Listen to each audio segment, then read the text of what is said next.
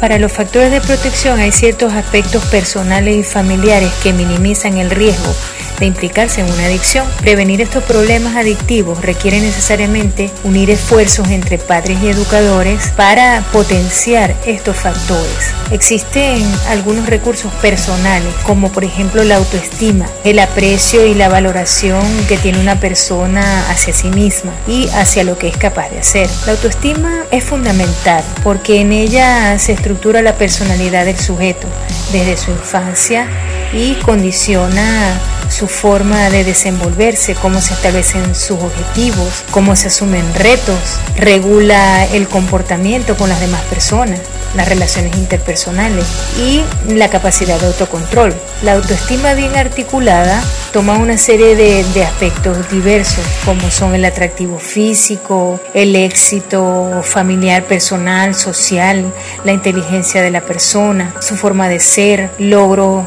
que alcance en su vida. Es un ingrediente que puntualiza o es fundamental para el equilibrio emocional de una persona y eso regula o caracteriza su disposición hacia la vida. Si es una actitud positiva hacia las adversidades cotidianas como puede ser también una actitud negativa por un defecto o por un exceso. No equivale en ningún caso a fomentar egolatría ni arrogancia, pero sí a regular, a conocernos a nosotros mismos. Existen también las habilidades sociales y de comunicación. En el ámbito de las relaciones interpersonales, las habilidades sociales y de comunicación fomentan una autoestima adecuada en relación con los demás y dificultan la creación de un mundo virtual, imaginario, contrapuesto al real, que evitaría la posible adicción. Del mismo modo que se aprende a leer y escribir, Conviene también aprender cuáles son las habilidades necesarias para relacionarse con los demás,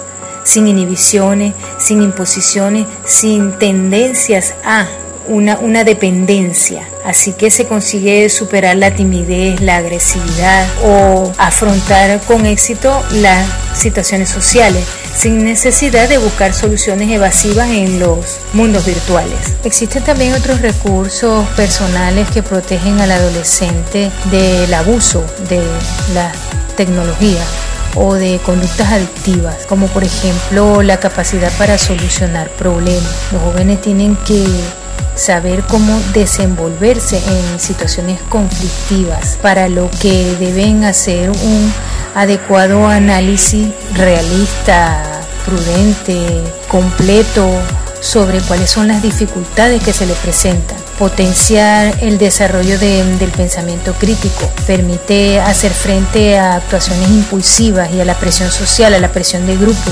y proporciona habilidades para una toma de decisiones adecuada, el control de las emociones y el afrontamiento del estrés. También constituye un antídoto para la implicación en conductas impulsivas y descontroladas, que son las que pueden llevarlo a, a, la dependencia, a la dependencia de escudarse en relaciones virtuales.